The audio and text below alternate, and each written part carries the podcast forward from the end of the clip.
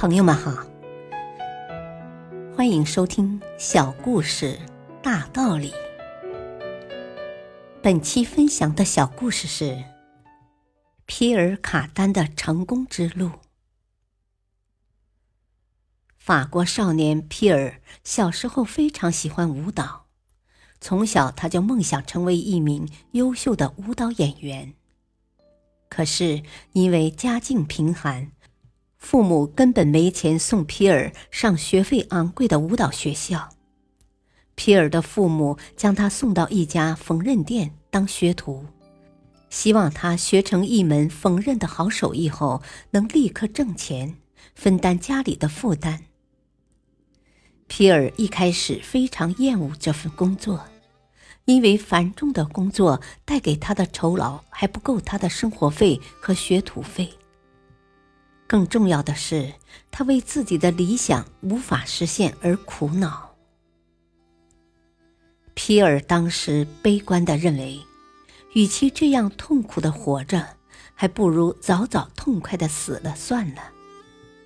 一天晚上，皮尔准备跳河自杀，他突然想起了自己从小就崇拜的、有着芭蕾音乐之父美誉的布德里。皮尔觉得，只有布德里才能明白他这种为艺术献身的精神。他决定给布德里写一封信，希望布德里能收下他这个学生。没过多久，皮尔意外地收到了布德里的回信，但布德里并没提及收他做学生的事，也没有被他要为艺术献身的精神所感动。而是向他讲述了自己的人生经历。布德里说，他小时候很想当科学家，因为家境贫穷，无法送他上学，他只得跟一个街头艺人跑江湖卖艺。最后，他说：“一个人活在世上，现实与理想总是有差距的，在理想与现实生活中。”首先要选择生存，只有好好的活下来，才有机会去实现自己的理想。如果一个人连自己的生命都不珍惜，也不配谈艺术了。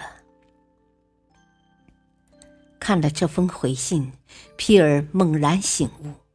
后来，他发奋学习缝纫技术，从二十三岁那年起。他在巴黎开始了自己的时装事业。不久，他便建立了自己的公司和服装品牌。他就是当今世界著名服装品牌皮尔卡丹的创始人皮尔卡丹。